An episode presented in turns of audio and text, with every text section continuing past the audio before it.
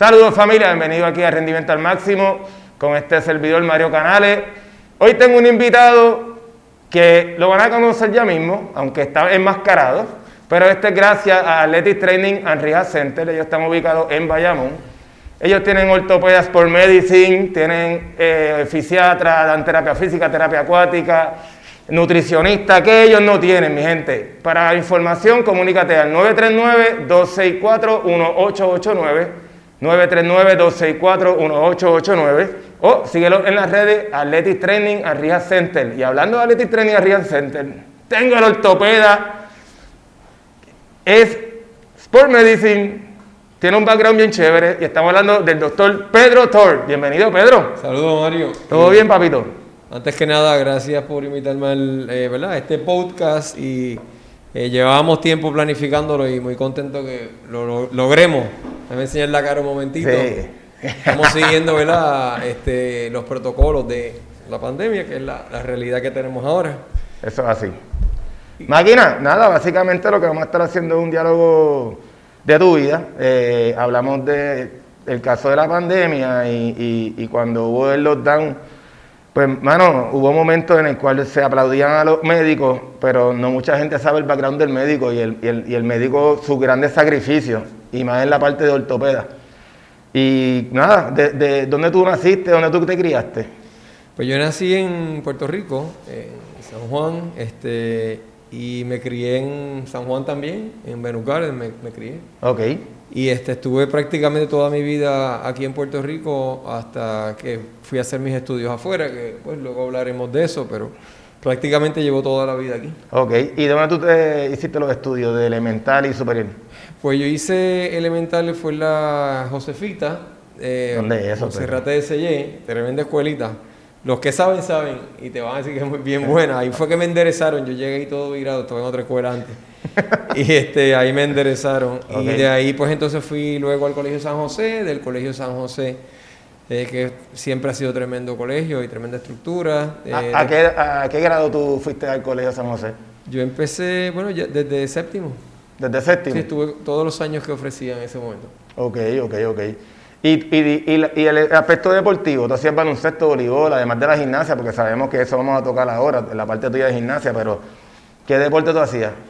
Pues eh, en edad más temprana sí probé un montón de deportes, entre ellos pues bicicross, voleibol, baloncesto, natación, eh, pisticampo, ¿Le metiste a Peticampo? también, pero no, no a nivel ¿verdad? Eh, pro. Sí, pero, pero nivel- lo hiciste en, en la, escu- en la Y escuela. ya una vez cuando empecé en gimnasia, pues prácticamente eso consumía todo el tiempo. Ya cuando estaba en San José, en años ya desde séptima yo estaba completamente en gimnasia, o sea que eh, San José no tenía gimnasia, o sea que ya yo estaba en la federación y, todo se, se enfocaba más en ese tipo de, de práctica. Ok, ok, ok. ¿Y desde qué edad tú te metiste a la gimnasia? Yo empecé lo que se considera tarde, Ajá. empecé a los 12 casi. Ya lo te empezaste tarde. Pero tenía buena base, este, pues jugaba eh, béisbol, baloncesto, era, éramos, yo y mi, mi- eh, mi hermano siempre estábamos en todos los deportes que éramos como dos Sport Billy. Ok. Y de pronto pues sale la idea de la gimnasia y empiezo en la gimnasia y pues tenía unas habilidades eh, y las identificaron en, en la, en la- lo que era la preselección antes y estuve un año en los clubes y ya en un año ya estaba en la selección. ¿Y quién fue que vio esa habilidad tuya para gimnasia? Eh, yo empecé la, eh, en la escuelita de gimnasia que se estaba en, en Cupey Ok. eh, y ahí estuve como un año y medio y entonces pues desde el- los coaches que estuvieron conmigo ahí, ahí estaba Alex Arrieta, Candido Rincón y hubo otros que fueron clave en ese momento y tan pronto competí en los nacionales pues yo era prácticamente nuevo y pues en ese primer nacional pues cogí un montón de medallas y dijeron ¿quién es este? Y entonces de ahí pues me, me invitaron a la, a la federación. Ok, ok, ok. O sea que, que fue, fue casualidad entonces, en otras palabras, porque no fue buscándolo. En realidad yo, eh, mi hermano y yo, y, y estimulado por mi papá, empezamos en la gimnasia para mantenerlo, man- mantenernos en forma, en shape, durante el periodo off-season de béisbol. Pero eso coincide más o menos con las Olimpiadas, que eran en aquel momento hace un montón de años, creo que eran las del 84. Y entonces cuando vimos las Olimpiadas, pues yo personalmente dije, mira, eso es lo que yo quiero hacer y mi papá me dijo, pues cuando se acabe la... Te había, me había comprometido ya para el próximo año, cuando se acabe esa, ese año de béisbol, pues vamos a la gimnasia entonces. Ok, ok. O sea que era un, un- un deporte de preparación física para los season, en otras palabras. Y prácticamente no conocíamos mucho de la gimnasia, únicamente pues que pues te preparaba todo el- toda la estructura y el core y todo eso. Ok, ok, ok, ok. Durante ese proceso de la gimnasia, ¿de qué año estamos hablando, Pedro? Eh, bueno, no me voy a poner a sumar años aquí, entonces No, va a pero chico, más o menos, no debe ser exacto. No, bueno, es- yo tenía 12 años. Pues, pues, a los 12 años, exactamente. Y ahora, este, sí, O sea, que tú arrancaste a los 12. 12 a los 13 prácticamente ya en ese nacional estaba 1 y 2, que era un, un ¿verdad? en ese nivel que competí. Y me- ya me estaban invitando a la federación. Y ya eh, cuando tenía 13, 13 y medio, ya estaba ya en la, en la preselección, más o menos, entre 13, Caballo, tú te tardaste un año y medio. un año y medio, entrar a la preselección. Diablo, Pedro. Pero la preselección mayor. O- Sí, bueno, el- o la, la- acuérdate, la Federación de Gimnasia no tiene como el equipo de Estados Unidos 500 gimnastas. Claro. Tiene una preselección que en aquel momento eran los juveniles y tenía la selección que son los que los seis que compiten más hay extra como cinco a seis más dependiendo de las generaciones. Sí, pero como quiera que sea, la, la, la parte de la gimnasia, aunque, ¿sabes? Hay, hay- y tú me corriges, tú eres el experto en eso. Yo es lo que yo he visto. Chamaquitos de 9, 10 años están en, la- en las selecciones mayores, o perdón, o sea, 10, 11 años, porque la gimnasia comienza desde temprano. En, en los en los hombres es diferente a las mujeres. Las mujeres las vas a ver a los 12, 13 ya a nivel olímpico. Exacto. Los varones un poco más tarde porque para desarrollar la fortaleza, por ejemplo, de paralela, este, Sí, anilla es verdad. y todos fuerza. esos eventos necesitas ya ser más adulto. Ok. En, la- en las damas es diferente, necesitas ser más liviana, más pequeña, menos peso Ok. y no estar tan- a veces no estar tan desarrollada para controlar mejor el cuerpo, que Seguro.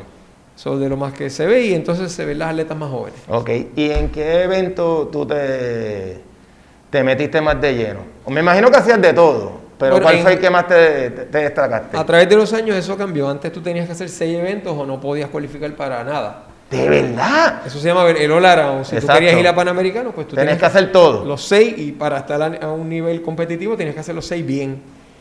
Los que más me... de- Dale, más retante. ¿Ah? Es más retante, más retante porque... Seguro. En los que más siempre me destaque fue paralela, barra fija y anilla.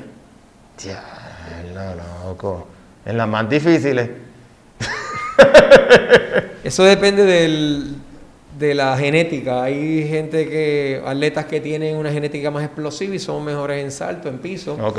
Hay otros que son, eh, que nacen con más, yo tenía mucha fortaleza de, de upper body, pues se me hacía más fácil este anilla Ajá. y este paralela y para barra hay que ser un poco kamikaze. Yo siempre he sido un poco kamikaze en los deportes, pues me ayudaba porque Seguro. era el más arriesgado de todos. Una pregunta, Pedro. ¿Tú tenías déficit de atención? Yo tengo todavía déficit de atención. Eso antes no tenía Eso- nombre. Seguro, seguro. Te lo digo porque, este, como mencionaste la parte deportiva y, y- y que fuera de los seasons lo hacían para hacer ejercicio. Yo conozco muchas personas que meten los nenes en gimnasia porque como están activos y están... Exactamente, exactamente. Correcto. Así que tu padre tiene el clavo. Dice, este chamaquito se trepa hasta en las paredes, vamos a meterlo, además de pelota, vamos a meterlo ahí. Entonces tú caíste en un tiempo, por lo que yo pude leer, tú caíste en un tiempo donde la gimnasia estaba todavía en preparación, o sea, no estaba tan formada como lo estaba eh, antes, porque después de ustedes pasó lo de los Golden Boy como tal, pero quien abrió las puertas fue, fuiste tú, fue Peque, fue Diego Irizardi, este, y, y entiendo que fue un momento bien difícil porque no había absolutamente nada, ustedes estaban, como quien dice, creando esa carretera para que los Golden Boy fueran después. Correcto, prácticamente fue así. Eh, tienes que transportarte ese momento donde nosotros no teníamos becas. En, el- en la Universidad de Puerto Rico, que nos, eh, está- yo estaba en la Universidad de Puerto Rico, no había gimnasio, o sea que no recibíamos nada de gratis, ni los cursos, ni libros, ni educación, ni almuerzo, nada. Y estábamos, éramos, yo era campeón nacional en, por un montón de años mientras estuve en la universidad. Y no habían ayudas federales. eh, De hecho, no habían federales ni estatales del Comité Olímpico. No existía ese tipo de ayuda, no había.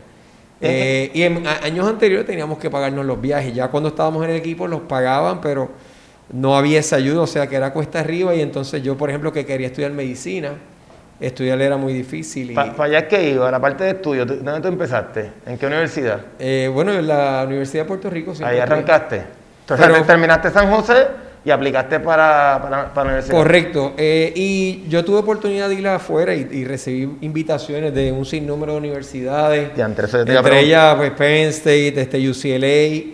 Pero había eh, esa inclinación en ese momento de hacernos todos aquí porque eh, teníamos esa chispa y estábamos eh, eh, saliendo a, a flote la gimnasia y estábamos empezando a estar de tú a tú con, con atletas de Estados Unidos, de Cuba, de México. Este, pues mirándolo siempre en la vida, ¿verdad? Estoy muy feliz ahora y soy ortopeda y estoy contento. Probablemente se me hubiese hecho más fácil la carrera eh, y los privilegios si hubiese hecho en la universidad fuera. Eh, lo logré como quiera, pero pues quizás hubiese considerado en aquel momento Por eso si lo puedo repetir eh, eh, para poder competir con el, con el equipo allá en, en- en cierto momento. Ok, ok. Sí, pero te hago esa pregunta porque obviamente me estabas mencionando que ya tú eras eh, campeón nacional, por ende tú tuviste que estar viajando bastante y muchas, muchas universidades, tú siendo chamaquito ahí, te estaban mirando. O sea, que las ofertas de beca a ti te, te, te, te llovieron. Te llovieron, ¿sabes? Y tú decidiste, me voy a quedar en la Yupi, pues tiene un balance. ¿Tu papá te dijo algo, mano? Te dijo como que, mira, no te, ¿sabes? ¿para qué te quedas acá? Vete para allá. Eh, era otra generación, mi- mis papás siempre me apoyaron en la decisión que yo tomara, pero no había tanto ese conocimiento de, de los beneficios de un lado versus el otro, y, y más era una decisión Tuya. mía con el apoyo de, ¿verdad? de mis padres a lo que yo quisiera escoger, y no, ninguno de nosotros todavía estaba allí. Cuando los Golden Boys se fueron, ya por ejemplo Tingui ya había estado en Penn State, y una vez habían tres, pues el cuarto ya es fácil. Fácil, seguro. Y ya llegaba y ya tenía hasta la camita hecha. Tú sabes, nosotros era cuando tú vas a un buque rompiendo el hielo. Seguro. Este, hasta en la gimnasia, compitiendo, eh, íbamos a aprender un movimiento de gimnasia y el- el- hasta el coach estaba aprendiendo cómo enseñarlo, nos matábamos 20 veces. O sea, es que hasta en, los- en cada uno de los detalles era un trial and error. De no verdad. teníamos un libro escrito. ¿Y entraste por qué en la Yupi? Eh, yo entré por ciencia, este, lo que era ciencias generales, que es biología. Ok. ¿Tú sabías en la universidad lo que tú querías estudiar? En mi caso, yo, est- o sea, yo estudié, eh, eh, todo ese sacrificio lo hice porque siempre quise ser ortopeda, desde que empecé. Mano, eres la primera vez, no, la segunda persona que en este podcast me dice que, sa- que sabía que quería Sí. estudiar. Porque es bien difícil en esa edad. Pero ¿qué te hizo a ti marcar y decir, yo quiero ser ortopeda? Bueno, experiencia durante como atleta. Eh, yo tengo una... Fractura, me imagino. Entre, entre ellas te la, te la cuento ahora, pero tengo una foto cuando tenía eh, 10 años poniéndole un yeso de papel de inodoro a mis hermanas. De verdad, Con la bata que era de mi mamá, que es enfermera. ¿Y de dónde salió eso? Yo no sé, porque nadie en mi familia era ortopeda. Eh, Ni médico. eh, oftalmólogo mi tío, pero no había más unas generaciones claro. de muchos eh, médicos. eh, mi tío sí, oftalmólogo. Ok. Eh, pero no fue hasta los Panam- unos panamericanos que yo competí, que fue en Indianápolis, que tuve una lesión y esa lesión entonces me atendieron eh, varios ortopedas y me impresionó la forma que me, me pudieron ayudar y yo dije, me encantaría hacer eso. Y ahí en realidad despierta la chispa de yo decir, pues quiero ser ortopeda. Y todo lo demás era una carrera con vallas hasta llegar a ser ortopeda, pero ya siempre tenía la dirección. Ok, durante el proceso que tú estudiaste tu, tu bachillerato en biología, tú estabas todavía activo. Estuve activo todo el tiempo. ¿Cómo diantre, hermano, tú podías tener ese control de tu responsabilidad mayor, que son la parte de la gimnasia y los estudios? Bueno, el déficit- Teniendo, teniendo déficit de atención también. Pues por eso el déficit de atención ayuda, porque te da energía. De hecho, yo creo que la mayoría o muchos de los ortopedas somos, tenemos déficit de atención y es que tenemos que hacer tantas cosas a la vez. Y yo creo que eso está sobrediagnosticado y, y eso es otro tema aparte, pero tú te- eh, en realidad tú tenem- tenemos que ser bien dinámicos, estar pensando en 50 cosas a la vez y organizarte, ¿verdad? Para coger todo ese flujo de, de ideas y, de, eh, y llevarlas en una meta en común. Ajá. Eh, pero eso fue una de las razones.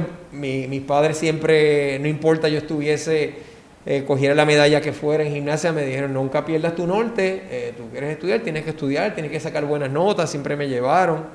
Buenas amistades, cuando yo me pasaba viajando, yo llegaba de un mes estar fuera compitiendo y tenía un examen de química al otro día y no había abierto el libro. Y me sentaban y me decían, bueno, esto es lo que hay. Y es biología, estos son los capítulos, léetelo. Y aprendí a estudiar en un día. Oye, para la gente que está escuchando esto, estamos hablando de qué año tú entraste a biología. Eso estamos hablando... ¿En qué año tú te graduaste de high?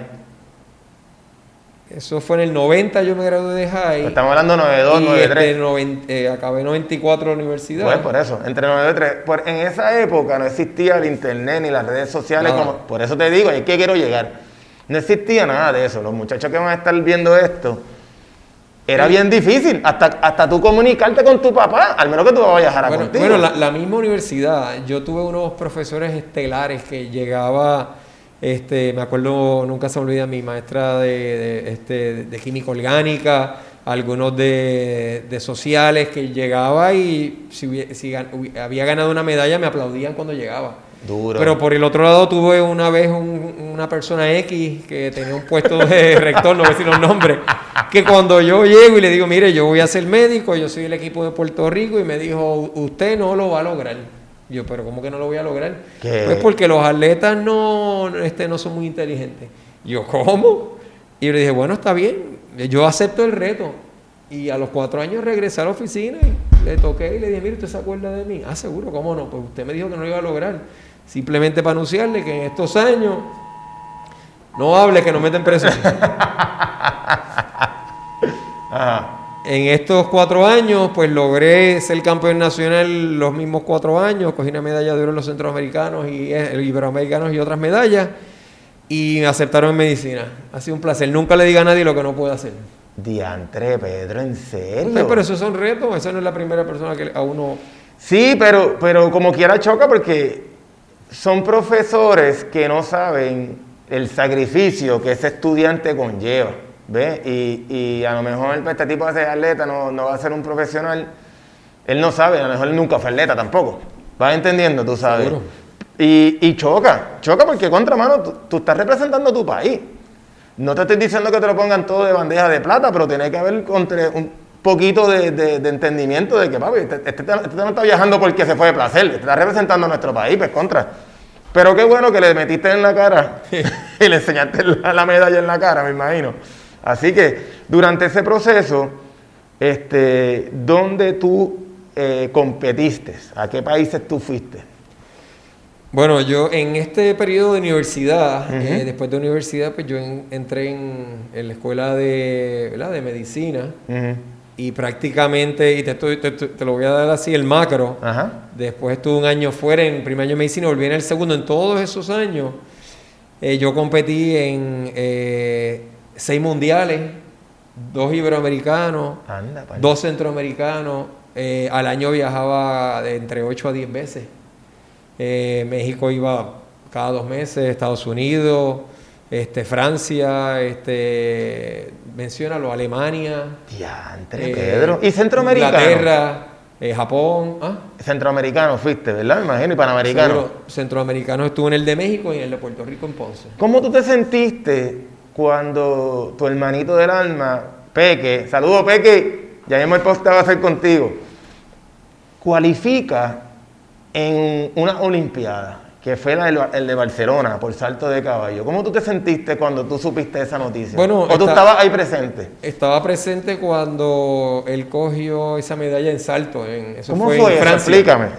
Este, que hizo un salto, cualificó y ya estaba en finales. Es que cuando ya estás en final y eres bueno, esto, tienes el mismo chance que todo el mundo. Y entonces él pasó, su posición en la que pasa en la final fue buena, eh, hizo tremendo salto. Y de pronto tenía un tercer lugar en un mundial que nunca habíamos pensado en eso. Ajá. Y me sentí pues por él como si fuera mío. Me sentí igual que como él se sintió cuando yo cogí la medalla de oro, la primera medalla de oro de los centroamericanos, que era mi, mi, como si fuera, él me hizo sentir como si fuera la medalla de él y yo al revés cuando De verdad, de verdad. Nos criamos como hermanos en realidad y éramos, ah, no, solamente Víctor, el equipo completo, practicábamos todos juntos, no era uno en un club como Estados Unidos. Y este, estábamos practicando cuatro, cuatro, horas diarias, más los veranos no hacíamos más nada que entrenar y era cuatro horas por la mañana, cuatro por la tarde y dormíamos en el gimnasio. ¿Qué hay que repetir? Para, para, para, para, repite eso otra vez, por favor. Cuatro por, la mañana. Cuando dices, tu niño lo vas a poner en el gimnasio, yo no creo.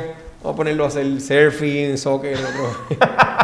De la gimnasia es extremadamente sacrificada. Es muy bonito y todo, pero hay muchas lesiones y bien sacrificado. Pero vuelvo otra vez, cuatro Son horas. Cuatro horas diarias, Ajá, incluyendo los sábados, y cuando estás en verano, ajá. eh, el- no te, sea, tú no te olvídate de los senior trip, de las vacaciones, tú te acuartelan eh, y estás ahí prácticamente, entrenas dos veces al día, eh, cuatro horas, cuatro, más o menos ocho horas diarias.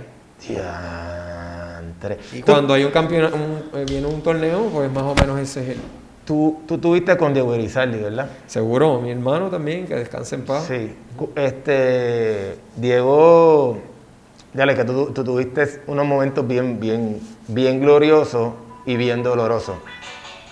Mi celular, ese es mi celular, ¿dónde está mi celular? Anyway, ahorita lo coge ¿Esos son unos anuncios? Sí, esos son anuncios no pagados. Cultura, este, míralo aquí. Blooper. Mira.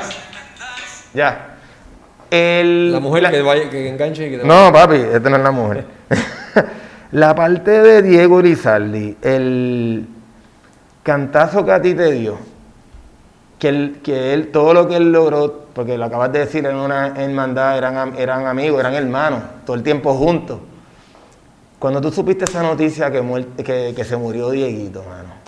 Bueno, terrible. Eh, Diego y yo siempre fuimos hermanos y cuando eso ocurre, nosotros, casualidades de la vida, nos habíamos encontrado en Miami el fin de semana anterior De verdad. y compartimos un restaurante y ese restaurante se tardaron como cinco horas y estuvimos cinco horas hablando de toda nuestra vida. Qué bonito. Eh, y entonces quedamos en vernos y cuando regresamos, pues eh, ocurre esto y estoy operando. Y cuando estoy operando, el anestesista está escuchando la radio por un oído y dice, ay, mira, se murió Diego Lizardi. Y yo, ¿Qué? ¿cómo? Y yo me senté, ya ustedes se pueden imaginar, eso me dio hasta náusea. Y ahí mismo pues tuve que enderezarme y acabar mi- el, el caso, Y operarlo. Tenía ya otro paciente que ya estaban por meter en el otro lado, tuve que acabar de operar eso, tenía, me quedaban tres casos más. Diantre. Y me acuerdo que mi papá fue al hospital y me- yo tengo que ver a Pedro y fue a sala para darme un abrazo. Pero eso fue horrible. Cuando salí de ese caso, yo llamo a Diego, ya sabiendo la noticia, y le digo, espero que no sea verdad, te amo, este, y este, si puedes me llamas para atrás, y le dejé un mensaje, y fue el último mensaje en realidad. Wow. Ve, Yo he perdido amigos. Y buenos amigos. Tú perderle un hermano es duro. Sí, es duro. Y es a mí, que yo estaba trabajando y cuando me lo dijeron, a mí fue un cantazo bien fuerte. Y yo terminé con, con Peque en. Ay, Dios mío, en Willis Pincho. Nos encontramos en Willis Pincho y llegó todo el mundo. En Willis Pincho llegó todo el mundo allí. Y eso fue bien duro. Y yo, Die- Diego, yo lo conocía, pero no lo conocía tan profundo como tú. Tú sabes que, que eso es un cantazo bien fuerte de una persona que dio también mucha gloria para Puerto Rico. Porque en el momento de la gimnasia que ustedes comienzan, vuelvo y repito, es el comienzo de una nueva era en el mundo de la gimnasia, mano. Este, Peque dio el palo en el mundial, este, dio el palo en la Olimpiada, cualificó aunque seleccionó, pero cualificó el primer puertorriqueño. Este, tú, tú rompiendo también, ustedes rompiendo todo. Bueno, y su- eh, empezó la historia con lo de los centroamericanos en el... Bueno, empezó antes en, en un panamericano juvenil que hubo en Ponce, que estaba Diego, estaba Víctor, estaba yo, estaba Estados Unidos, estaba Canadá, estaba, eh, entiendo que, no recuerdo, creo que Cuba, pero de Estados Unidos estaban en los top de ellos. Y, no- y nosotros ganamos un montón de medallas estábamos uno, dos o tres en casi todos los eventos y ese evento se llenó, eso fue uno de los eventos más gloriosos que, que tuvo la gimnasia a nivel juvenil. Ok. Y quedó espectacular el evento. De ahí entonces empieza a sonar el nombre de Puerto Rico. Hace- tenemos un buen equipo para ir a México. Y entonces es que yo gano la medalla de oro en los centroamericanos. Eso era la primera vez en la historia que se ganaba una medalla de oro. ¿Qué? Y fue más o menos como lo de Víctor, pero Víctor fue a otro nivel, mucho más alto, pero, Pero como yo estaba, quiera. estaba en finales en anillas y llego y, y estaba compitiendo con uno, un mexicano que estaba en los mejores del mundo y otro cubano y de pronto pues yo fui el último y la nota más alta, medalla de oro. Anda para Y el estadio se quería caer. caer. seguro, seguro. Y entonces pues eso trae un estímulo a todo el equipo a seguir este eh, luchando, eh, nos dan, tenemos más recursos, nos dan más recursos para seguir entrenando. Empezamos a viajar a los a iberoamericanos, a coger medallas a iberoamericanos, que ahí también estaban otros países de grandes potencias como España en aquel momento estaba súper. Portugal y otros países. Eh, competimos en los Panamericanos, en los Mundiales nos empezamos a rankear este, en los mejores 30, 40 en, algunos eventos. Eh, y de ahí pues entonces dejamos el camino a cuando Víctor y yo, yo me salí antes que Víctor para empezar medicina primer año, porque así mismo como digo que viajaba y me ayudaban en la escuela de medicina, el vacilón se acabó. Porque eh, se me hizo muy difícil ese año, no estaba acostumbrado a estudiar tanto material junto. Y ese año pues me desaparecí de, la, de la tierra, de la tierra. De la tierra. Para estudiar bien sacrificado y cuando acabó ese año le ceden el Mundial a Puerto Rico en el 96, en el, eso fue en el 96. Y yo entreno de nuevo, cuando vuelvo estoy no tengo ni músculo ¿Eso fue en, en el, en Guaynabo? no, el, eso fue en el, en el, en el Irán Bison. Irán Bison, Irán Bison. No, perdón, el Roberto Clemente, cerrado. Exacto. Roberto Clemente hicieron un evento tremendo, pero era la primera vez en la historia que venía el Mundial. Yo quería competir, regreso, pero estaba bien fuera de forma y entonces eh, empiezo a entrenar poco a poco en Caguas y le digo a un entrenador, mira, yo sé lo que tengo que hacer, ayúdame. Estas son las eliminatorias y empecé poco a poco, desde la Escuela de Medicina, que era en Bayamón, viajaba a Caguas a entrenar y cualifico en, eh, en dos eventos, eh, eh, más o menos como en tres, cuatro meses, cualifiqué segundo, después primero y primero y, hice el equipo. ¿De verdad, Pedro? En anillas y en barra, pues llegó, cualifiqué. Diablo. Finalmente acabé compitiendo en, en anillas, este, en el mundial, este, pero fue, eso abrió las puertas para que después Diego vino y, y fue Olimpiada dos, tres veces. Dos veces, tres veces.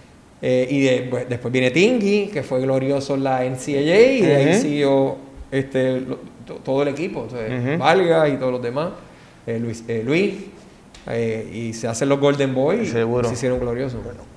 ¿Cómo tú pudiste en el segundo año de medicina, porque ya dijiste que el primero fue demasiado muy caótico y tuviste que soltar la gimnasia, ¿cómo tú pudiste entonces controlar no controlar, tener un balance entre las horas que le tiene que meter, porque estaba off shape completamente, está empezando desde cero.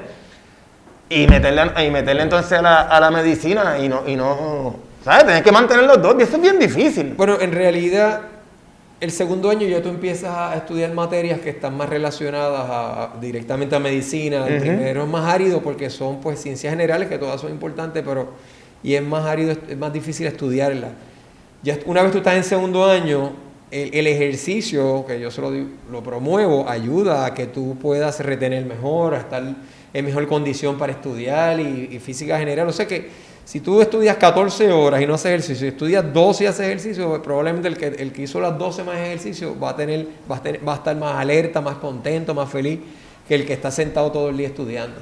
Y eso en, realidad lo que hizo fue me ayudó más en segundo año a salir este, mejor todavía y entonces a, entrar en la competencia para entrar a ortopedia, que era otro reto más difícil. eso, vamos a llegar a, ya que tocaste ortopedia. Entraste a, a, la, a la UPI, hiciste los cuatro años de, bachillerato, solicitaste para estudiar medicina. ¿Dónde tú estudiaste? ¿En Bayamón? Bayamón. Ok en Bayamón te metiste entonces ya eh, a estudiar lo que es medicina como tal. Terminaste medicina, ¿dónde tú solicitaste para ortopedia? Pues yo solicité en Puerto Rico, en la residencia de Puerto Rico, que todavía eh, eh, la residencia es excelente.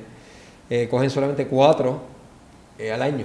¿Cuatro al año? Son cuatro al año y uno entra del año que se queda anterior, que usualmente es research, eso ha ido cambiando, pero o sea que en realidad son tres puestos y uno entonces que se quedaría para hacer investigación si quiere optar para entrar al otro año.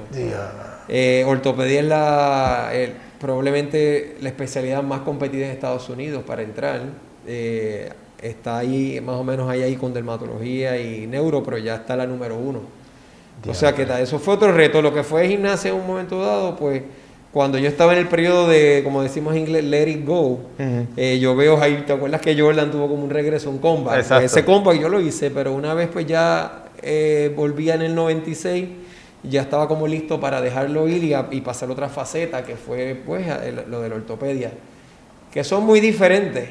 Yo siempre, eh, una vez empecé en lo que es medicina y como ortopedia, cuando tú acabas un evento deportivo, ¿verdad? Anillas, por ejemplo, y ganas una medalla de oro, tú caes y todo el mundo te aplaude, ¿verdad? Y eres un héroe. En la medicina es muy diferente.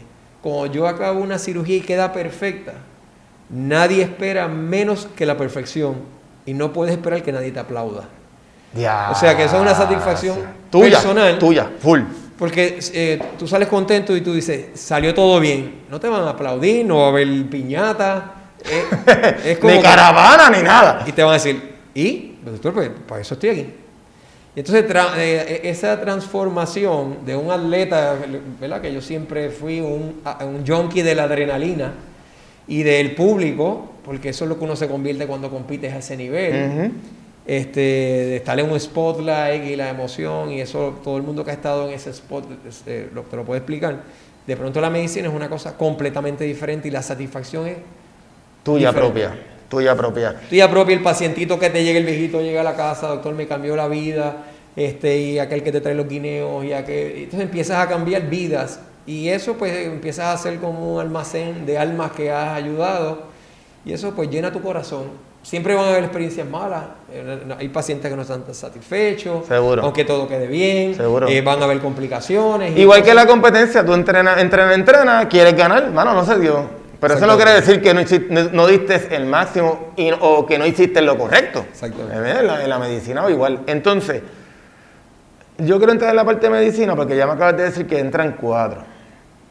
Durante ese proceso, este, tú solicitas, está bien difícil, ¿verdad? Porque sabes que son cuatro.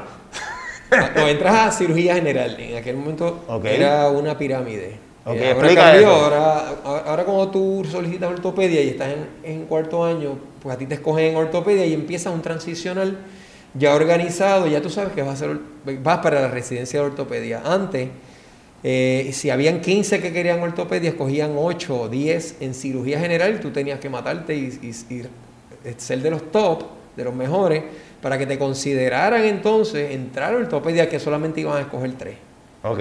y uno iba para investigación. O sea que eh, tenías que estar matándote en cirugía, haciendo todo perfecto, salir bien en los estudios, eh, caerle bien a todo el mundo. Eh, eso es bien complejo. Ok. Ok, diablo, papo. Entraste, entraste entonces a ortopedia, ¿verdad? Para que la gente tenga un background, le metiste cuatro de bachillerato, ¿verdad? ¿Cuánto de ortopedia? Cirugía general un año. Un año, ya llevamos cinco, Después hice research en ortopedia un año. seis. Después hice cuatro de ortopedia. Ok. Después, entonces ahí vienen los fellowships, que son las subespecialidades. Ok. Estuve de ahí entonces me moví de Puerto Rico y voy a Estados Unidos, a Filadelfia, a Thomas Jefferson eh, eh, University. Ok. Este, y hago un fellowship en el Rothman Institute en Medicina Deportiva. En ese mismo fellowship de Medicina Deportiva también empiezo este, a operar con los de reemplazo, los de reconstructiva, eh, porque también tenía interés en hacer reconstructiva. Y entonces... Ok, eh, ok, pero vamos, vamos a ver. Reconstructiva. es reemplazo Yo- yo lo de articulaciones. Ok, gracias. Este eres- ya la articulación está dañada, pues te pones Sí, un, un un reemplazo, no, eso yo lo entiendo, pero para que la gente sepa. Ok. Medicina deportiva es preservación de articulación, reparación de ligamentos, tendones, eh, preservar el cartílago. Es un extremo. Un extremo. Osteotomía, corregir las mal- mal- deformidades de las piernas antes de que llegue al punto de una artritis bien avanzada. Ok. Pero entonces cuando tú tienes el, el marco completo, eh, la caja de herramientas tuya puede ver desde la A ¿verdad? hasta la C, entonces pues eh, eh, tu criterio mejora, para mí mejora y tiene eh, mejores herramientas para tratar a ese paciente. Y entonces pues ahí yo empiezo a hacer reconstructiva también, después de un año en Filadelfia, que también hacía medicina deportiva y reconstructiva, me voy... ¿Tú le metiste las dos? Sí, después hice un traveling fellow después de eso, de Filadelfia, me mudo a, a, Rush, a Rush en Chicago eh, y estuve tres meses en Rush, en, este, en Rush, en Rush University, haciendo minimal invasive, eh, cirugía menos invasiva en reemplazos de rodilla y cadera, con lo que en ese momento era el icono mundial de... Esa es la artroscopía. la No, ya eso es eh, reemplazo de articulaciones, pero con eh, haciendo todo lo posible de no lastimar los músculos. Ok. O sea, cuando empezó toda esa tecnología de, de cómo tú operar a alguien y pararlo a caminar el mismo día, El mismo día. Ajá. pues con la persona que yo fui a entrenar era el que estaba escribiendo todo. Y ¿Qué? era la persona más famosa probablemente en el mundo en eso. ¿Y cómo, era cómo tú pudiste? Richard Berger. cómo- Bueno, ¿Cómo logré entrar ahí? Una parranda. bueno, fue a través de, en aquel momento se permitía que las compañías ayudaran, si querían desarrollar un ortopeda puertorriqueño con el, el top en el mundo en eso, pues eh, esta compañía pues me ayudó a hacer el contacto y entonces eh, eh, ellos organizaban como ese tipo de fellowship. Ok. Y entonces pues compartí con ese y la otra persona que había clave en Minimal Invasive estaba en, en el Union Memorial en Baltimore, que después de Chicago cojo mi carrito y el jibarito se va para Baltimore guiando. Y este, entonces estoy en Baltimore como 3, 4 meses más. Eh, haciendo reemplazos de articulaciones menos invasivos y también este, revisiones. Y de ahí entonces me mudo, eh, me viajo a Filadelfia, eh, estoy como un mes y salgo de todo lo que tenía del, que lo tenía desde el fellowship y arranco para Puerto Rico y llego a Puerto Rico en el 2005. Ok, antes que llegar a Puerto Rico, me imagino que durante ese proceso de Sport Medicine, tú tienes que hacer práctica y tuviste que, que rotar en algún lado. A nivel deportivo, Estoy hablando a nivel deportivo. Este, tengo entendido y por lo que hemos hablado, tú has estado en diferentes equipos de, pelota y eso. ¿En cuáles equipos de pelota tú estuviste? Bueno, en, durante en Thomas Jefferson, pues estuve dos temporadas con los Phillies.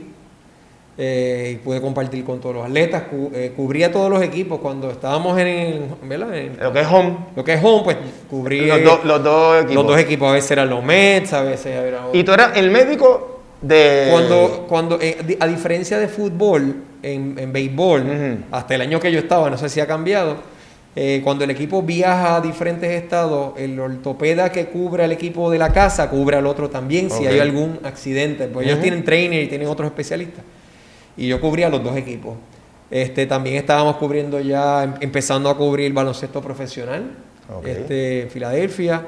Eh, teníamos este fútbol profesional también. Todavía no teníamos a los Eagles. Los Eagles, mi, mi fellowship, donde yo entrené, lo adquiere a los dos, tres años que yo me voy. Okay. Y ese fellowship ahora es probablemente el de los mejores fellowships en Estados Unidos, que es el de Thomas Jefferson University. Eh, pero teníamos a, eh, en ese equipo de fútbol, de indoor fútbol, es curioso porque el dueño, uno de los dueños, era Bon Jovi. Y entonces yo compartía con Bon Jovi. No, Chávez. En, los, en, los, juegos. Y eso fue tremendo. ¿Y, lo conociste?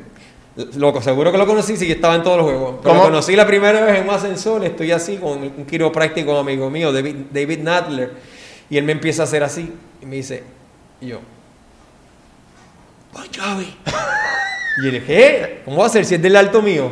Y dice, pues, mira, tiene bota. Y le dije, Bon Jovi en Pedro Tolfo en Puerto Rico. Y el tipo, bien buena gente. De verdad. Y de ahí, aparte de eso, cubría tenis profesional. En ese momento estaba Charapoa. Conocí a Charapoa, que era cuando ella estaba en su momento, más estelar. Eh, cubríamos tenis profesional eh, y otros deportes, la No, papi. Será, eso fue un año rich and famous. Eh, pero, pero duro, duro, duro. Porque, ¿cómo? Universidad, muy importante, Villanova, eh, Villanova, no, este, San Joseph cubríamos. Diablo. Cubríamos también este, como tres eh, universidades y también high school. Y eso era el hospital donde tú hacías lo de sport cubría todo, todos esos deportes. Todo, tenían como cinco attending y cada uno de ellos eh, tenía una ramificación. De hecho, uno de los del equipo también era uno de los head de los ortopedas principales del equipo de gimnasia de los Estados Unidos. Y, no tiene que ver nada con el que, metieron preso. ya lo sé, papi. Alicarete, ese tipo está alicarete. Pero él era, eh, fue este, uno de los ortopedas también claves ahí. Para tú ser sport medicine, tú tienes que pasar eh, un board. Hay un board. Una vez tú acabas eh, cirugía ortopédica, eh, hay un board. Y ese es el board de ortopedia. Exacto. Entonces, eh, dentro de ortopedia solamente existen dos otros boards. Está el board de mano, cirugía de mano, que también lo puede tomar un cirujano general que hizo mano, o un plástico que se especialice en mano, aparte del ortopedia. Y está el board de medicina deportiva. No hay más ningún otro board, aparte del board de ortopedia. Okay. O sea que los únicos que pueden ser que tener dos boards y son ortopedas son los que son hacen medicina deportiva o los que hacen también mano. Okay. O sea, lo que es, por ejemplo, tú puedes hacer un fellowship en reconstructiva, en espalda, en pediátrica, en tumores. Okay. Eh, en pie y tobillo no hay board de eso. Ok, ok, ok, ok. hiciste tu board. Óyeme, no hay board, pero está el board de ortopedia. Media. El board de ortopedia es enfocado en la subespecialidad. Hay Ok. otras razones por las cuales estas especialidades hicieron su board. Ok. No quiere decir que si tú eres pie y tobillo y no tienes un board de pie y tobillo no eres igual de bueno, no, porque el, el board de ortopedia se subespecializa en pie y tobillo también. Ah, ya. Ya, ya, ya. O sea que, que en el caso de ortopedia tú terminaste y tú terminaste, haces tu board como tal, pero No, tienes que estar, como, como tú acabas ortopedia, tienes que hacer un año antes de someter, empezar a someter tus casos. Pero como vas al fellowship, Ajá. ese año no te cuenta. No te cuenta. O sea que cuando llegas del fellowship, yo estuve casi dos años, pues entonces ya en el tercero, eh, 2005 que llego, empiezo a coleccionar los casos y ya el año eh, cualifico, ya vi, ah, tienes que haber pasado la primera parte. La primera parte es una parte oral que tú la tomas cuando estás ya saliendo de la residencia. Ok. Y es una vez tú tomas esa primera parte, pues tú eres board eligible, elegible, para el Elegible. board. Ok.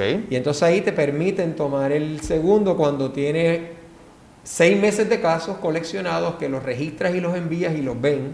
Ok. eh, y entonces llevan más de un año en la práctica. ¿Cuántos años tú le tú terminaste todo el proceso? Chacho, cuenta, no sé, ya se fue la cuenta. ¿Sí? 14, 15 años de, de- de Prácticamente. bachillerato y, y sí. Sí, te hablo, papi. Entonces, una cosa es lo de, lo de Sport Medicine, pero también hiciste la parte de, de reconstrucción, que eso es un año más. Pues se convirtió en un año más, sí. A ti te dijeron alguna vez, mira papi, tú quieres ser ortopeda, te tienes que chupar. En realidad, una vez ya tú estás ahí, hacer otro año más de... Si yo lo hubiese dado para atrás al tiempo, quizás hubiese hecho otro fellow más. Es que pasa tan rápido. Y una vez tú te gradúas, no hay... Ni, o sea, para tú volver a hacer un fellowship, vamos a, a pensar que tú saliste a la calle y empezaste a hacer ortopedia y dices, contra, me hubiese gustado hacer un fellowship en medicina deportiva. Ajá. Volver para atrás es imposible, porque Claro. antes tú gastabas 1.500 pesos, ahora gastas 25.000. Y entonces si te vas, no puedes pagar nada y no puedes hacerlo. Sí, no. Económicamente no, puedes. Ajá. Tienes compromisos con pacientes, compromisos con tu familia y no puedes. Y el préstamo que cogiste lo tienes espetado también. Lo tienes allí. Pero lo que te quiero traer es cuando tú empezaste a estudiar medicina, me imagino que hiciste algunos tipos de rotaciones, ¿verdad? Du- Durante estudiar medicina para saber dónde rayo ubicarte. Yo, yo sabía, ortopedia. Cuando te hablaste con el ortopeda, el ortopeda te dijo, papi, ¿tú quieres ser ortopeda? Tienes que chuparte 14 años. Eh, pues mira, no. A los ortopedas que uno se. O yo personalmente me acercaba y le decía, yo quiero ser ortopeda, pues te decían, pues bienvenido, cuando quieras venir pasa. Y siempre era una contestación bien corta, yo, pero no entiendo. Y es que el sacrificio es tan Tanto, eso grande. te digo, seguro. que el 99.99% de la gente que te lo dice quizás nunca lo logra. Y entonces, una vez esa persona viene, por ejemplo, a mi oficina, que yo tengo estudiantes, residentes que van, eh, gente de otros países, vienen a, eh, muestran interés, pues entonces tú te sientas y le empiezas a desarrollar el tema. Ok. Porque no se lo puedes en una oración decirle, ah, sí, bienvenido, mira, si mañana eres ortopeda. Seguro. No es tan fácil. No es tan fácil, por eso lo digo, por eso lo digo, porque el sacrificio que tú me estás diciendo, ya yo me cansé de estudiar y de escucharte, está brutal. Durante ese proceso me dijiste que en 2005 llegaste a Puerto Rico, ¿verdad? Llegaste al 2005, ya eres, tú, eres ortopeda, sé sport, hice todo, todo en la vida. Llegaste a Puerto Rico. Mano, ¿cómo fue empezar? Empezar es como la mayoría de las cosas en la vida cuando te empiezas horrible. Sí, pensé que iba a decirme otra cosa. Cuando tú Pero- eso, cuando tú llegas a la escuelita con tu loncherita por el primer Porque día, está- es difícil, eh, todo es difícil. Por eso te digo. Primero que vienes de una cultura, yo venía a Estados Unidos, este, tú estás acostumbrado a que todo estuviese en bandeja de plata, llegas aquí, no habían protocolos, establecer los protocolos.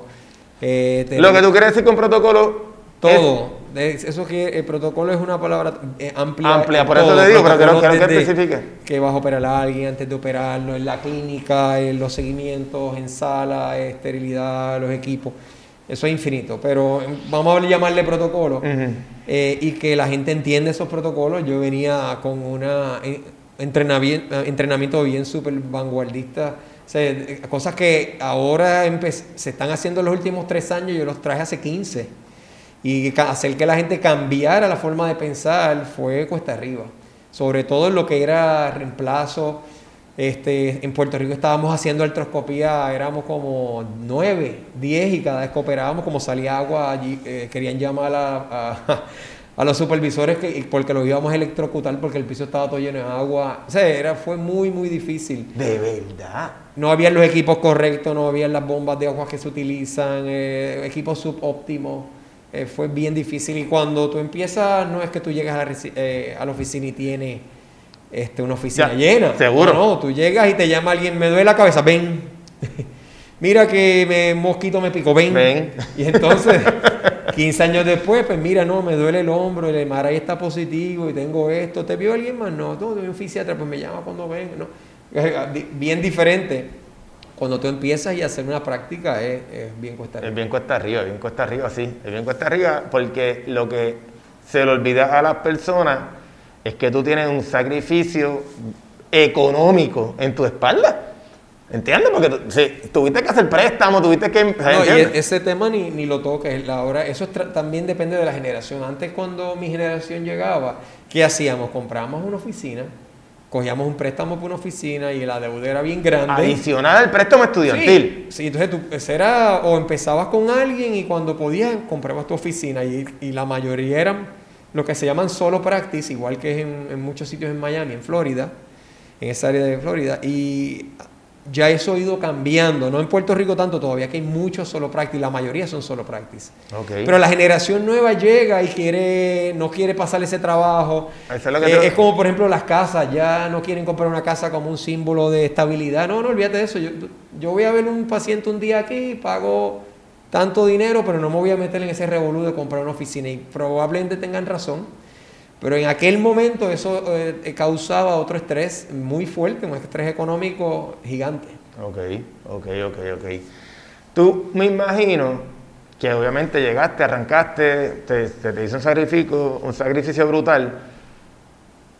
¿Cuánto tiempo te tomó a ti desde que llegaste a tú por lo menos tener un respiro? Porque tú llegaste y tú estabas hasta acá. ¿Cuándo por lo menos el agua te llegó a la nariz que te hiciste un poquito de aire? ¿Un año, año y medio, dos años? yo, te diría que la, lucha es lo que tú estabilizas, por ejemplo, tu práctica, que ya tienes una cientos de pacientes que, han tenido un outcome bueno y ellos se convierten en tu referido. Ok. Eh, nunca va a haber mejor referido que un paciente contento y que alguien quede bien, porque pues, te los pueden estar enviando de otros source, pero el paciente, eso es como un virus, eso se riega eh, y eso toma entre 5 a 8 años. Anda para el carajo, caballo. 5, 8 años. en, lo que tú sales de las salas de emergencia, porque si no, al principio tienes que ir a, mira, llegó una fractura, vas a ver la fractura y entonces pues la fractura la operaste, quedó bien y la abuelita del que se rompió pues él también le duele la cadera y te va a ver y a aquel le duele el hombro y entonces empiezas a hacer ese network. Pero también depende todo de ti. Por eso, por eso, por eso. Te digo esas preguntas porque volvemos a lo mismo. La gente se cree que es fácil. El médico tiene chavo. Mira en qué, en qué carro anda. ¿Entiendes? Es la verdad, tú sabes. Es, lo, que la gente se cree que ya tú terminaste medicina, ya tú terminaste ortopeda y ya tú, tú eres millonario. O sea, no te chupaste un limber, caballo. Tú tuviste cinco años chupándote, no el limber, el vasito del limber. Fíjate, Mario, yo lo veo más que eso, porque si tú quieres hacer el, ortopedia, el, nosotros como ortopeda no nos, nunca sacamos, mira, no, yo me tuve que matar para esto, por lo menos yo no lo hago, porque yo escogí eso y a mí me hace feliz eso. El, el hecho es más este, el riesgo. Por ejemplo, yo opero una rodilla y entonces uno establece unos beneficios y unos riesgos y es imposible que un riesgo que no exista. Es como tú te montas en un avión, se va a estrellar. Sí poco probable, pero puede, puede pasar, seguro. Y entonces, este, por eh, oportunismo en, en, en, un momento dado en las leyes, pues eh, eso se convirtió como que si hay una complicación es un mal practice y eso no es lo mismo. Okay. Eh, pero dejamos ese tema. Lo que te quiero decir con esto es que cuando tú operas una rodilla, esa rodilla pon que te gane 700, 800, ponle 1500 dólares y tú dices, eso es un montón. Sí, pero si es, pasa algo malo, ese paciente te puede demandar a ti por un millón de dólares. O sea, ponle una balanza. Ponle una balanza. Pon que en Puerto Rico, pues, eh, no, van a justificar un millón, ponle 500. Seguro. Y que tengas que ir a la corte 500 veces. Ese, seguro. Y perdiste, eh, si no te dio un infarto, el dolor de pecho. O sea, el riesgo de nosotros es infinito. Seguro. Y es que el ortopeda, nosotros, no es la oficina nada más, nosotros abrimos una cadera, cortamos aquí, la ponemos en el medio, cuando reconstruyo un ACL, estoy taladrando por el mismo medio de la rodilla, Ajá. poniendo un graf de cadáver o el tuyo. O sea, los riesgos son gigantes. Ok. Y para, tú dices, ah, pero eso es fácil. Es fácil Es en mí. Seguro. Yo lo hago fácil, que he hecho 15 años, más hice, más, más este es el ACL número 700. Ujú. Pero no es fácil, nada, hazlo tú. Seguro. No puedes ni agarrarle el artroscopio. O sea que lo que no- nosotros lo hacemos lucir fácil. eh, se- hu- hubo varios estudios sobre esto. Para tú lograr el expertise que tiene un ortopeda de las cosas que hace manualmente, toma más de 15 años. Y tú puedes reproducirlo es cari- eh, en costo nada más costo. de educativo, es gigante. Es gigante. Ya, Y entonces tú le pones ese costo de, de crear ese, ese ser humano así, más el, el, este, el riesgo gigante que tiene. Ahí es que viene en realidad, ¿verdad? Que tú comparas. Que tú- y tú dices, wow, tú sabes, la gente piensa que mucho se gana, pero es que podemos tener millones, pero el otro día está el pobre. Seguro. Si cae una demanda. Seguro, seguro, seguro, seguro, sí. Sí, sí, esa es la, el- la otra cara de la moneda que no se dice. Entonces, vámonos en la parte de la rehabilitación. Eh, porque tú vienes de Estados Unidos, vienes de, de- de unos sitios espectaculares en la parte de, de la, la ortopedia, y en esos lugares tú, tú operaste, y pues, como tú dijiste, pues hay unos athletic trainers, unos terapistas y un proceso. Tú llegas a Puerto Rico, eh, empiezas a operar, tú no conoces todavía ni un fisiatra, no conoces. La gente piensa que la operación, claro, tu operación fue exitosa, porque tú lo hiciste bien, pero hay un proceso de rehabilitación que, que si ese proceso de rehabilitación no se realiza bien, cae en ti, porque si la operación fue una porquería. ¿Entiendes? Sí, seguro, Y, como... y tú, y tú vienes, y perdona que te interrumpa, tú vienes con una mentalidad de comerte el mundo porque tú vienes con serios protocolos de rehabilitación que viste allá, que aquí tú lo viste, no se dan. Este, hasta, hasta actualmente estamos bregando con eso en la, en la clínica de Athletic. Tú sabes, ¿cómo tú pudiste bregar en ese proceso de, de- de llevar a esos pacientes a que se rehabiliten y poder tú también bregarlo? Porque, vaya, las cosas son como son, no, no, no en todos los lugares se rehabilita bien un- o la gente sabe rehabilitarlo, rehabilitarlo bien, la cosa es la verdad. ¿Ves? ¿Cómo tú pudiste bregar con eso? Bueno, fue cuesta arriba desde el momento cero. Eh, como bien tú conoces a mi hermana, que es terapista, Sí. ella empezó trabajando conmigo y, y en- en- dentro de mi práctica estaba ella y tenía un área de terapia. Y uno de los retos más grandes fue que el esfuerzo que ella hacía para, después de operar los pacientes, estar con ellos, orientarlos y caminarlos, pues no pagaban nada de eso. Y entonces de pronto tú operabas un paciente y el plan le cubre ocho terapias. Y las terapias, el protocolo son seis meses. Y entonces, pues, eh, eh, el tú lograr educar al paciente, que es lo que hacemos ahora. Yo le digo, te voy a operar de un ACL. El 30% es mi trabajo.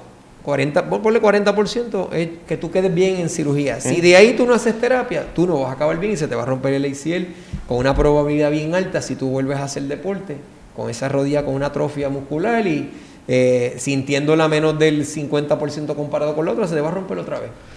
Y entonces, si no hacen, ya en, el punto que, que, yo estoy, ¿verdad?, de- de madurez este, como médico y como cirujano ortopeda, si el paciente no se compromete a eso, yo no lo opero. Yo le digo, mira, yo te, te voy a dar, pero si tu plan te cubre cuatro terapias, o tres, o cien, tú tienes que comprometerte a que si las deja de cubrir, tú las vas a tomar.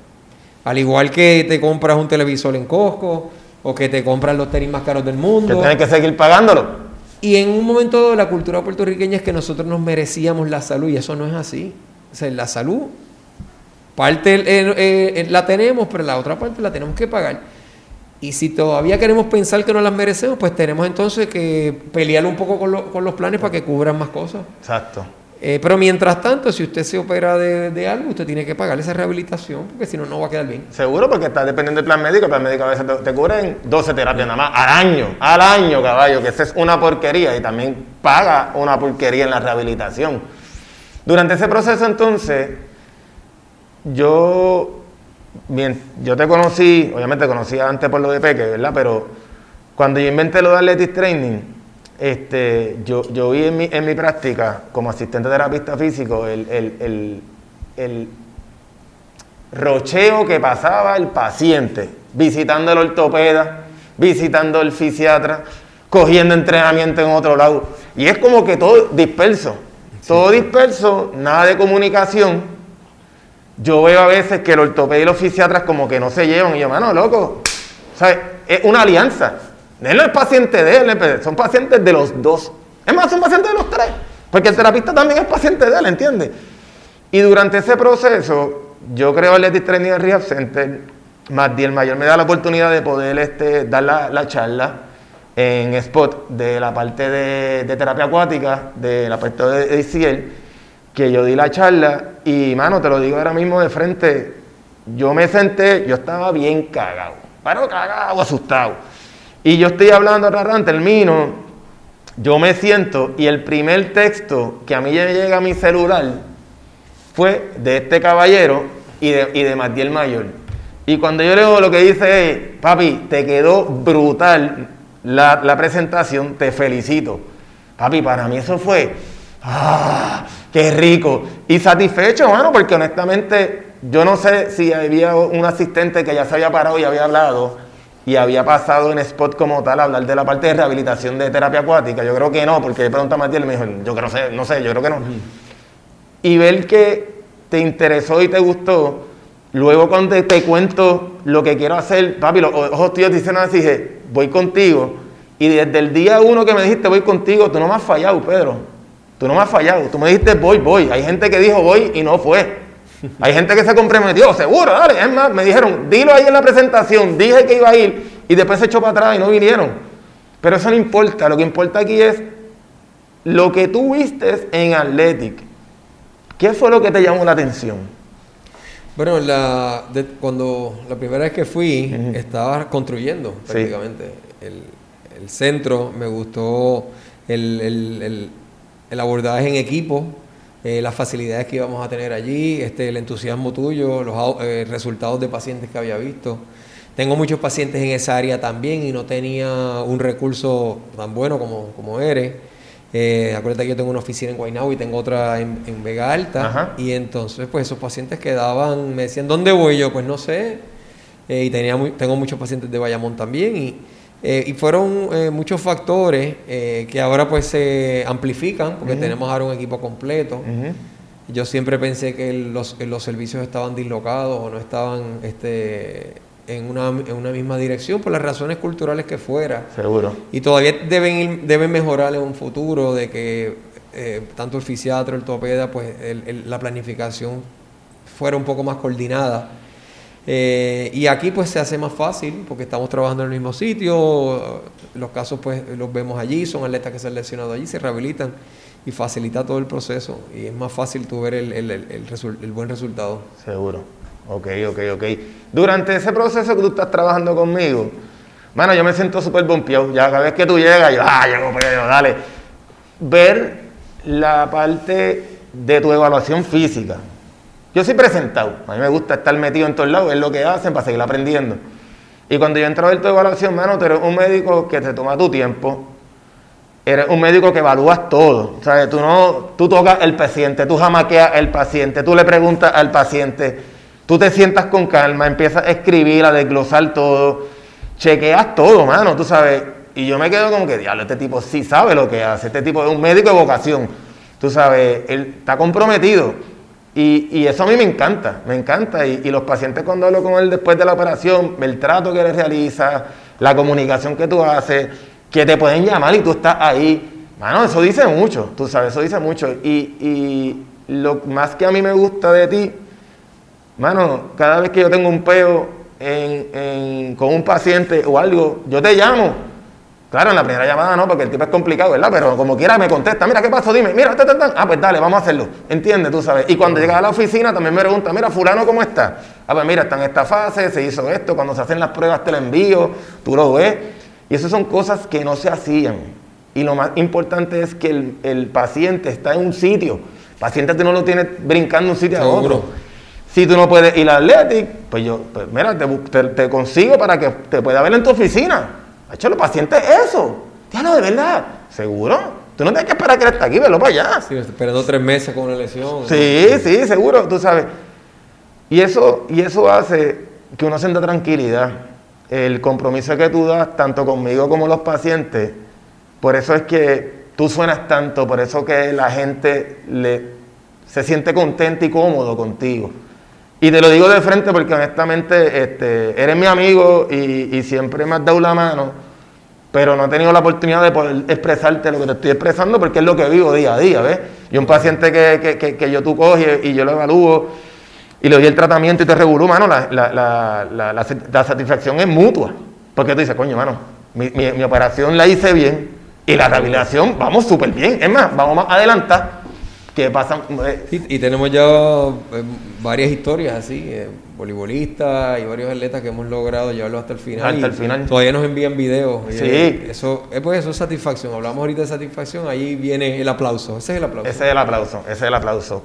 Contra este Pedrito, bueno, la, ha pasado súper bien. Este, yo no sé tú, pero él ha pasado cabrón aquí. Este, ya, ya, ya, ya pasó la hora. Dime, ¿tú tienes redes que la gente te pueda seguir? Seguro. Eh, si van eh, old, school y quieren conseguir una cita, pueden llamar al 787-773-0023. Repítelo, repítelo otra vez. 787-773-0023 o llama Athletic y ahí siempre me, me, consiguen, de alguna manera me consiguen. También tiene una página, ¿verdad? Tengo página. Bueno, escribes en Google eh, Doctor Pedro Tortopedi y te va a salir mi página también este, en toitortmd.com. Eh, ahí pueden hacer hasta la cita también, se hace la requisición de cita. O sea que puedes hacerla por teléfono, llamando a Athletic o en TOI eh, tortmd.com o pones mi nombre nada más y en el nombre te va a dar un link a, las herramientas para sacar una cita. Perfecto. También lo que vamos a estar haciendo en, en, rendimiento al máximo es que voy a comprometer a Pedro y vamos a hacer una píldora informativa, mi gente, una píldora informativa que se va a estar subiendo en la plataforma de las redes para que la gente vea eh, lesiones comunes, tips que va a estar diciendo el doctor para seguir dando información. Lo que nosotros queremos es poder cambiar el formato de lo que está pasando actualmente y seguir llevando Athletic y la, y la parte de, salud a otro nivel. Mi gente, me pueden seguir en Athletic Training, Athletic Training, lo tengo pegado, el rendimiento al máximo con Mario Canales en, en Instagram, Facebook y rendimiento al máximo en el canal de YouTube. Bueno, papi, mil gracias, Pedrito. Te me cuida, familia. Chao.